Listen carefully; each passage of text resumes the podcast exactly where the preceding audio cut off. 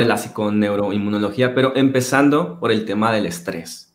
es desde la concepción de la psicología de la salud, de la línea que tú trabajas, el estrés? Bueno, precisamente nosotros nos encontramos estresados cuando estamos ante un evento, un acontecimiento que nosotros sentimos que nos desborda en cuanto a nuestras posibilidades psicológicas. O sea, si yo siento que verdaderamente yo no, no estoy capacitado, no me creo capaz o creo que me va a causar un daño o un peligro, entonces yo puedo manifestar el estrés de diferentes formas, que es precisamente también algo donde la gente suele tener muchas dudas porque muchas veces te dicen, yo soy una persona que no me estreso para nada, eh, o, que verdaderamente yo no siento el estrés como otras personas, em, más bien como enlazándolo a un nerviosismo, asociándolo como un estado de inquietud.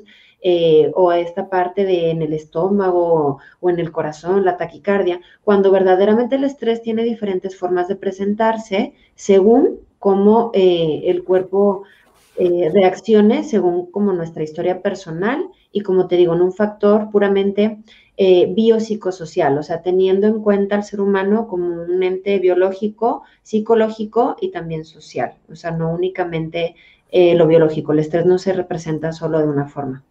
Entonces, para, para aterrizarlo, porque hablas de lo biopsicosocial, o sea, quiere decir, la parte biológica desde nuestra dieta, si hacemos ejercicio o no, puede influir en el estrés evidentemente la parte psicológica, si, nos enojamos y reaccionamos de forma negativa, pero también el tema social, o sea, relaciones con los demás, nuestro trabajo, o sea, todos estos, o digamos la suma e interacción de todos estos afecta directamente a nuestro estrés en nuestra calidad de vida. Además, dentro de lo social también se encuentran las creencias que tenemos y son las que nos ayudan a mantener los hábitos. Dependiendo de lo que yo creo que es positivo para mí, yo entonces voy a hacer más este hábito. Si yo creo que es negativo para mí, pues se supone que no tanto, ¿verdad? Aunque claro que de repente se sigue, pero ese es otro tema, ese es el modelo de, eh, de enfermedad Oye, pero es interesante que lo menciones porque quisiera como, digo, para hacer quizás una línea o asociación con la charla anterior,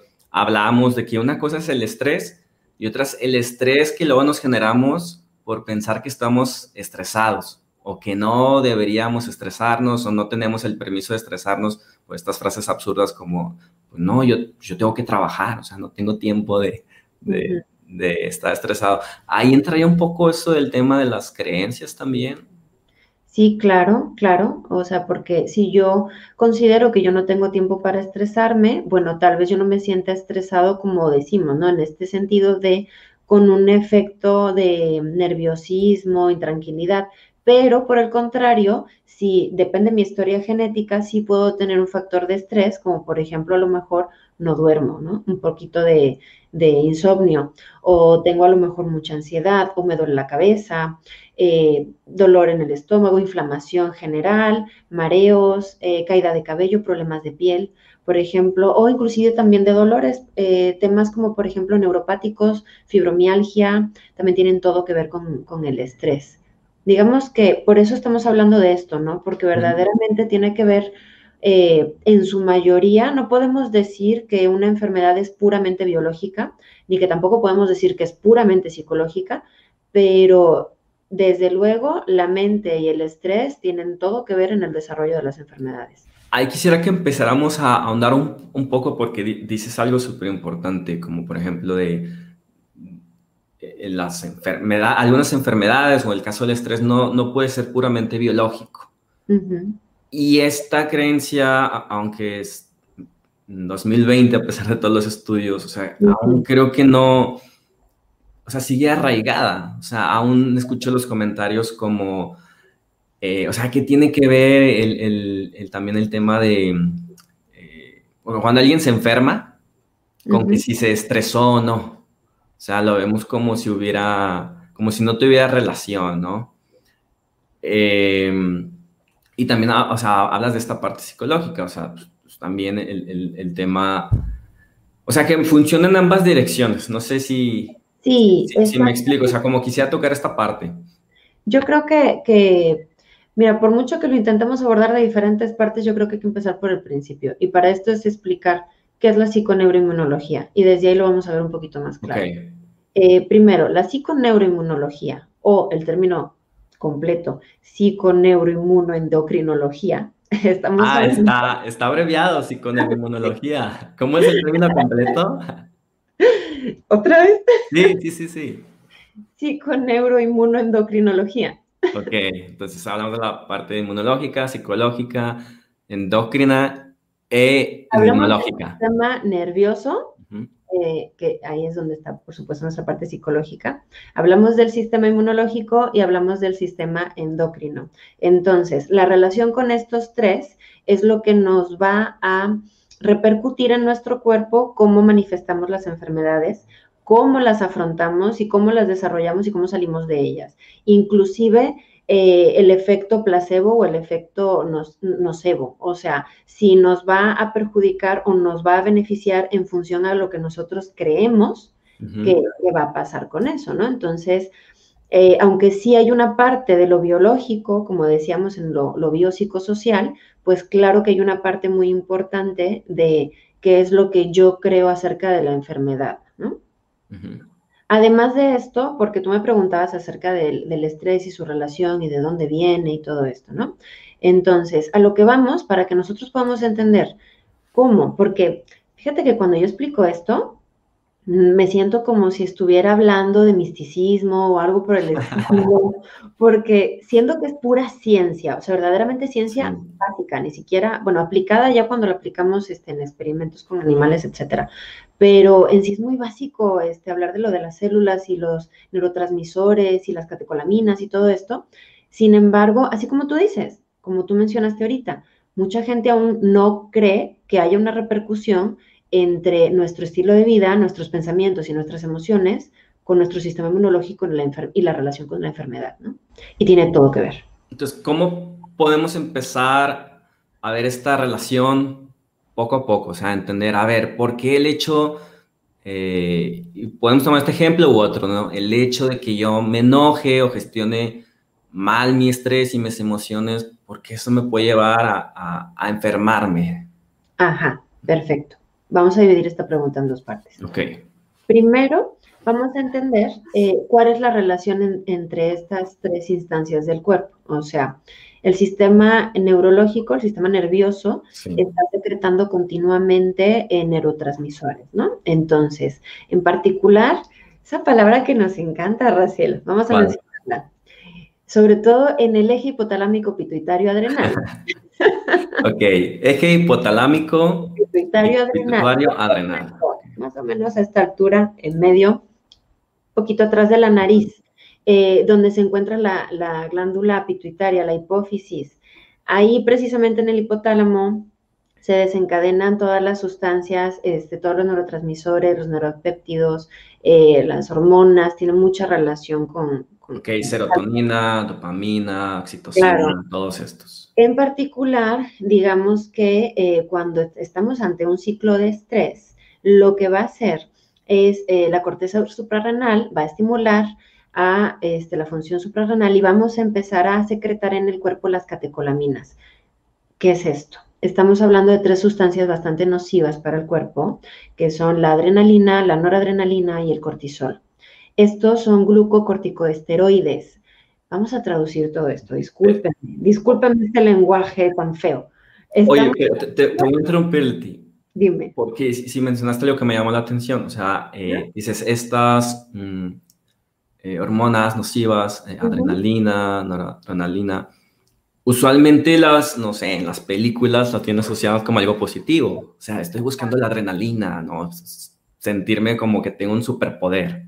Pero aquí me hablas, o sea, entiendo que va a haber muchos momentos en los que va a tener su beneficio, quizás si, es un atleta de alto rendimiento, pero eh, ¿por qué esto, o sea, estar en estos estados de alta adrenalina y, y otros, porque es nocivo?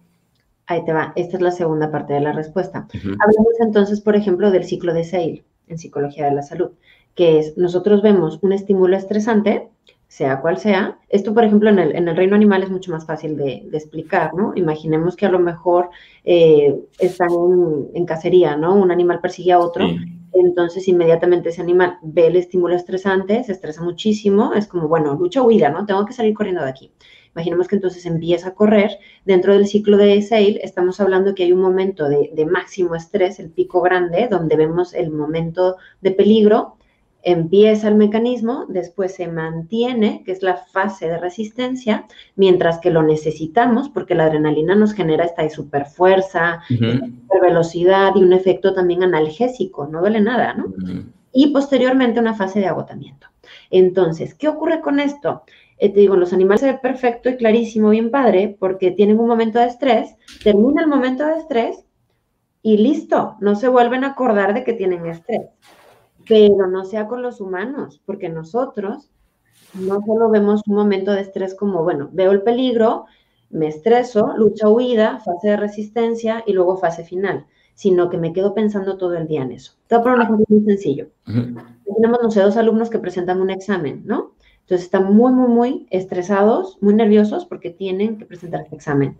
El, examen es el acontecimiento estresante, el, el evento de peligro. Entonces, Ahí se dispara las catecolaminas que mencionamos ahorita, empieza a producir ritmo cardíaco, este, la respiración, eh, la, este vasodilatación, todos los procesos fisiológicos que ocurren en nuestro cuerpo cuando ocurre, ¿no? Entonces, se dispara, viene el evento estresante, como es el examen, digamos que contestarlo sería la fase de resistencia y finalmente fase de agotamiento, termina el examen, me voy a mi casa, ya no me acuerdo del examen y cuando me den la calificación, que sea lo que Dios quiera. Ahora, ¿qué pasa, por ejemplo, con el segundo alumno? El segundo alumno se quedó pensando, ¿y la respuesta número tres era la correcta? ¿Y si mm. repruebo? ¿Y si me va mal? ¿Y si mis papás me corren de la casa porque repruebo? ¿Y si pierdo el semestre? ¿Y, si, y empezamos con los easy, ¿qué ocurre? No llegamos a la fase de agotamiento o sea, nos quedamos en fase de resistencia. Esto quiere decir que nos vamos a quedar en estrés crónico, ¿sí? Entonces, esto que es padrísimo para el cuerpo, digamos rápido, para prepararnos para lucha o huida, o de repente también nos podemos congelar cuando lo secretamos demasiado rápido, eh, entonces se vuelve algo nocivo porque yo estoy trabajando a marcha forzada dentro de mi cuerpo, manteniendo estos pensamientos. Es aquí donde los pensamientos mm influyen en el cuerpo. ¿Sí? A ver, esto está súper interesante y quiero ver si soy también como capaz de, de, compartirlo con palabras simples, porque hablas primero de un ejemplo en donde, claro, eh, no sé, un, un, animal se siente quizás en amenaza porque otro animal lo persigue y digamos que ahí está totalmente correcto, eh, sí, es de esperarse esta, este pico de las catecolaminas, eh, adrenalina, etcétera, pues porque tiene que huir o luchar, dependiendo, ¿no? Que incluso nosotros los humanos sería lo mismo, si alguien nos trata de atacar o sale un oso acá en el cerro, en Chipinque, bueno, eh, pasa eso.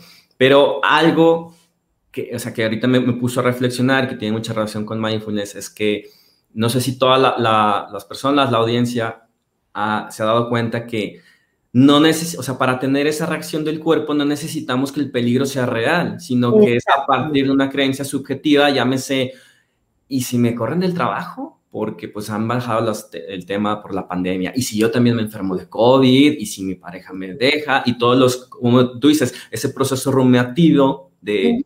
negativo de y los y sí, y sí, y sí, en donde quizás valdría la pena en algún momento, oye, ok, el trabajo es algo importante, si está bien que tengas ese ligero pico de adrenalina que te haga como moverte, y no sé, vas a mandar currículums, piensas en una plan B, pero hay personas que entonces se quedan, o sea, nunca bajan de ese pico y se quedan en esta etapa de resistencia y pues lo que están haciendo es, además de que se están dañando mentalmente, entonces el cuerpo, ahí ya nos explicarás, pues entra en un estado crónico en donde pues lo estás como sobresaturando de una carga de algo que no debería de mantener por tiempo prolongado.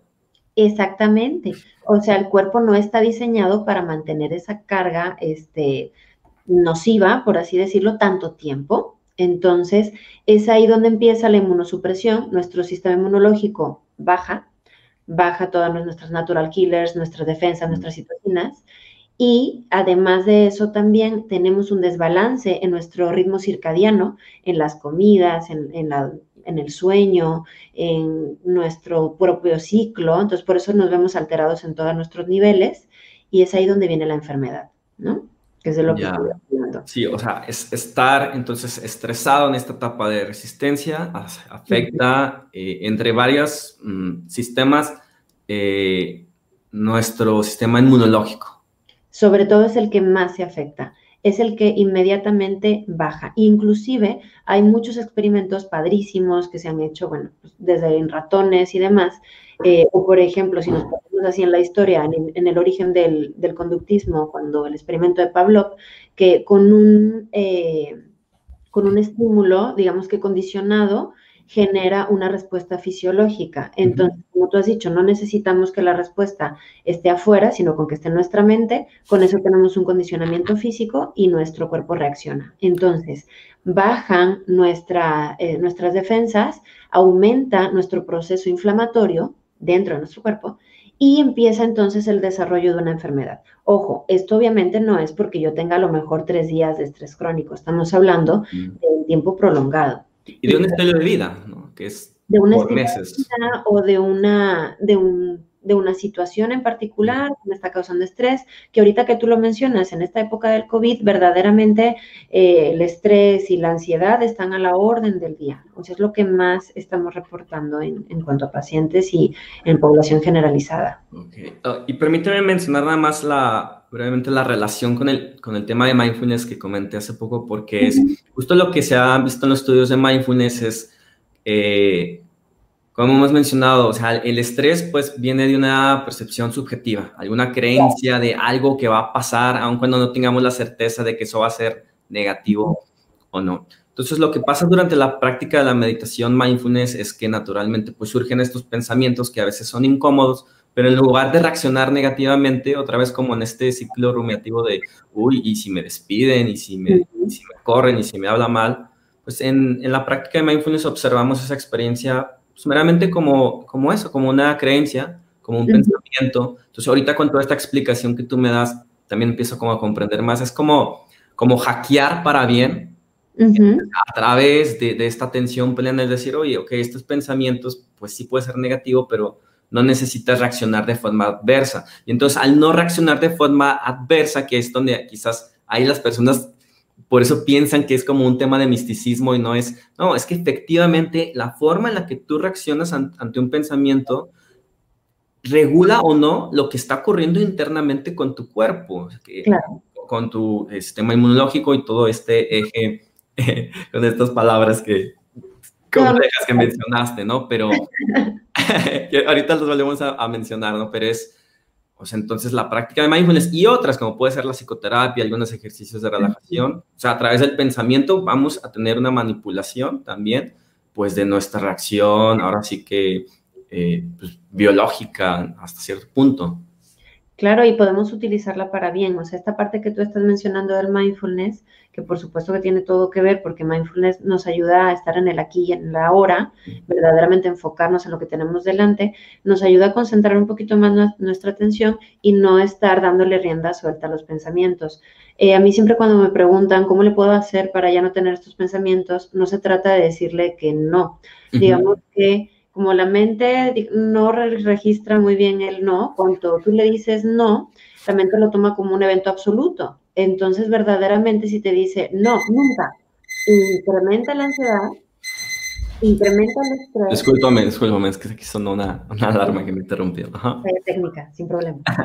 Entonces, verdaderamente es cuando ya no podemos como controlar nuestros pensamientos porque nos abordan uno tras otro cuanto más nos digamos, le digamos que no. Siempre pongo el ejemplo, ¿no? De imagínate, no sé, eh, bueno, yo sé, te gusta el chocolate, ¿no? Entonces yo te digo, oye, Raciel, eh, ya no vas a comer chocolate nunca más en la vida. Me voy a poner triste. ¿Cómo reacciona tu cuerpo? Dame todo el chocolate que Sí, dámelo ya, o sea, dámelo ya. me estás exponiendo un peligro, un peligro porque es algo que me gusta, me lo vas a quitar. No, y sobre todo deja tú el estrés, es la ansiedad, la compulsión. Lo que te quiero enseñar es, en el momento en el que tu mente tú le dices que no, lo toma como absoluto y quiere más, te va a pedir más. Entonces, cuando vienen todos estos pensamientos rumiativos, si yo digo, ya nunca voy a, no sé, yo me creo que ya nunca, verdaderamente, ¿no? Entonces, ¿qué voy a hacer para controlar este tipo de pensamientos? Eh, ¿Qué te parece, Raciel, si te digo que no puedes comer chocolate, pero solo el día de hoy? Es tolerable. ¿Crees que podrías hacerlo, verdad? Claro. Entonces inmediatamente tu mente se calma y dice, ok, hoy no comemos chocolate. Así funciona la mente. Entonces, verdaderamente, el cómo podemos controlar nuestros pensamientos eh, rumiativos que nos atacan y son catastrofistas, etcétera, tiene todo que ver con el mindfulness, tiene que ver con el aquí y el ahora, tiene que ver con el por ahora, por hoy. Mañana no lo sé, no lo tengo seguro, no sé qué va a pasar. Entonces voy a centrarme verdaderamente en alcanzar mis objetivos hoy y ahora.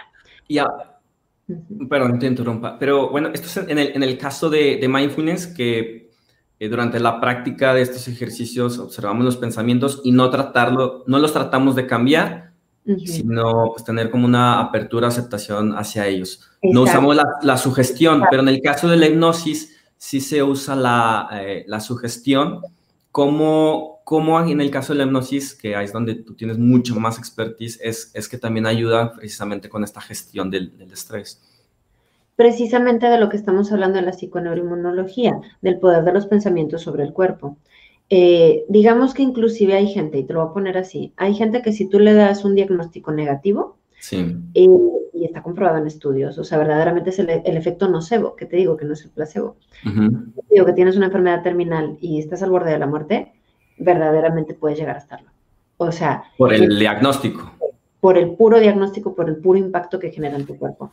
Sin embargo, todo lo contrario. Por eso estamos hablando de que es tan importante el, optimismo para enfrentar las enfermedades y para enfrentar esto y que uno tiene que tener ganas de curarse, eh, confiar en su equipo médico, confiar en todo lo demás y bajarle un poquito al estrés y las conductas de riesgo. Oye, pero entonces también el que hay un experto en dar las malas noticias, ¿no? Eh, ahí les voy a promocionar mi curso de las noticias. No, sí, yo, yo, sé que tú eh, pues, tienes tu curso y la experiencia, pero ahorita que me lo platicas, o sea, cómo tienes esta base científica de el recibir una noticia y el cómo te la dan, pues va a influir, pues ya no digo más que la enfermedad en sí, pero sí un gran porcentaje, o sea, no es algo que se debe tomar a la ligera de como eh, a veces puede llegar algún médico como, ah, sí, este, pues usted tiene cáncer, le quedan seis meses, le recomiendo que se vaya despidiendo, como, wow, espérame, o sea. Verdaderamente genera mucho daño eh, también fisiológico, no solo psicológico, por el daño que nosotros mismos nos hacemos con nuestra reacción, ¿no? Entonces, hablamos por una parte del mindfulness como técnica para poder eh, trabajar esto, hablamos de la hipnosis como sugestión, que si yo le doy una sugestión directa a mi mente, le estoy diciendo como un, pues puedes relajarte un poco más. Y mi mente es muy obediente, o sea, la mente es súper obediente, es el mejor alumno que tenemos y lo sabemos manejar.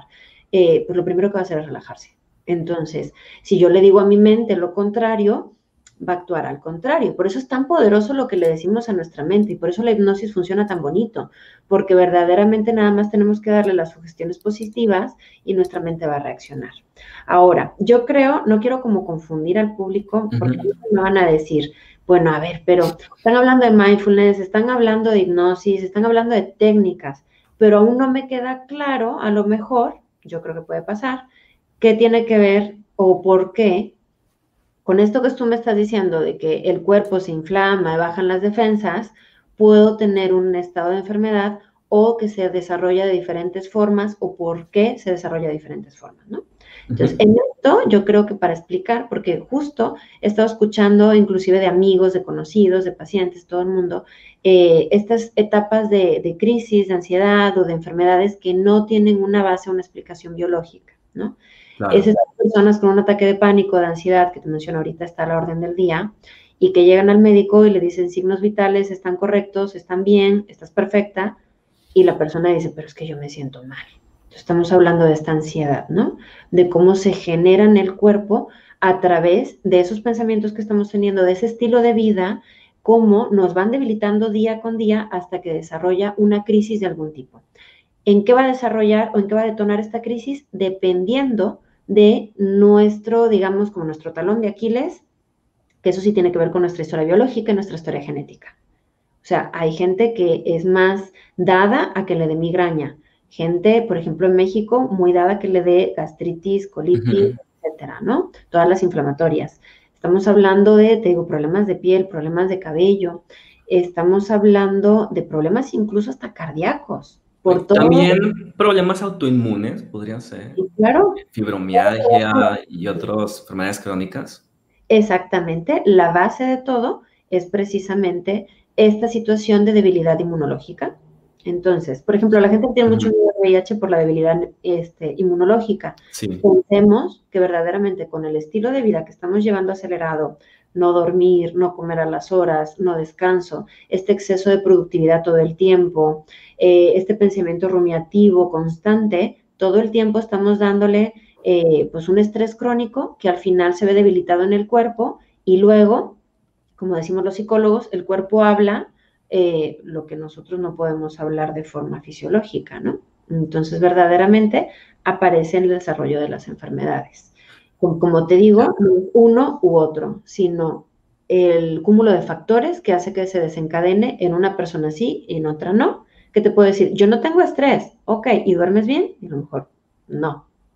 Y, Oye, y, aquí entra también, como para aclararte algunos conceptos, no, estoy del todo seguro, pero cuando hablamos de lo, de lo psicosomático, ¿no? De, de esta relación en la que tenemos sintomatologías físicas o biológicas por un tema eh, psicológico entra es, en relación a, este tema, o sea, en cómo gestionamos el estrés de nuestros pensamientos y cómo está afectando nuestra, pues sí, nuestros sistemas. Sí, claro, totalmente. Entonces, eh, digamos que es el nombre eh, que se le da a enfermedades psicosomáticas, pero inclusive te digo, tengo un abanico donde te puedo muchísimo. Pero te, te, pregunto por, porque me parece muy importante esta, o sea, entonces entender esta explicación y todo este mecanismo que mencionas, porque pues lamentablemente en México, Latinoamérica, seguimos teniendo un retraso de décadas en cuanto a salud mental, psicología, y las personas le dan mucha pena cuando escuchan como, ah, es que tengo una enfermedad psicosomática, como, ah, estás chiflada o chiflado, o simplemente no quieres trabajar, y, y pues me da risa porque, o sea, nuestra recomendación es todo lo contrario, por lo por lo menos en, México, mucho en, el norte, como, no, hombre, ponte a trabajar. O sea, cuando eso se te pasa, como si pensando más, estresándote más, se te, va, se, te, se te va a pasar. Pero entonces, solamente para aclarar, o sea, el tener algo psicosomático no es, evidentemente, no es que estés loco, no es que te estés imaginando, es, estás teniendo una mala gestión de tu estrés